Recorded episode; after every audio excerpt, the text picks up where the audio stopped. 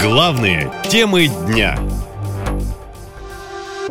Почему Иран передумал давать России ракеты и причем тут Израиль? Директор Масада заявил, что контролирует процесс.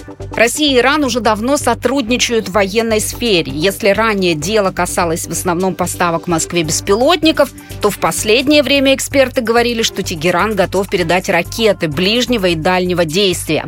Но в итоге сотрудничество не сложилось, сообщил директор израильской службы внешней разведки Масад Давид Барнеа. Как именно, он не уточнил. А эксперты говорят, методы могут быть различные. И вспоминают прошлогодний удар Израиля по базе в Иране, где производили беспилотники.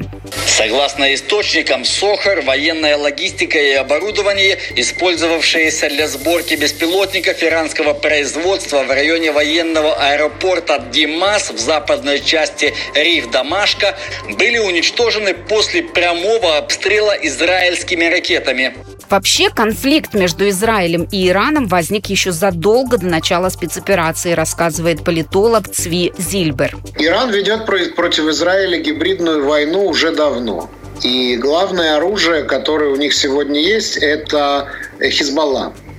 Хизбалла, который сидит на северной границе Израиля, э, они довольно долгое время сидели тихо и спокойно, но в последние месяцы мы видим, что они снова активизированы. О том, что Иран собирается поставлять России ракеты, говорили и в американской разведке. А в Белом доме Тегерану грозили ужесточением санкций. Кроме того, в США заявили, что если Москва закупит ракеты у Ирана, они передадут Украине ракеты большой дальности «Атакамс». А они смогут долететь уже не только до Крыма, но и до Москвы. Наша лента. Коротко и ясно.